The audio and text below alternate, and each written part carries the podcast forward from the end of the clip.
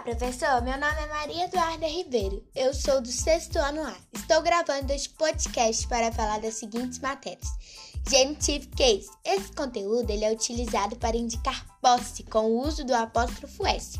Por exemplo, My family is beautiful.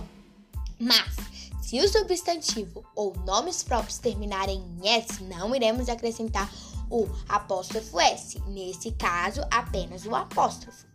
A seguir, temos os cômodos da casa: del kitchen, del backyard, del living room, del bedroom e del bathroom room.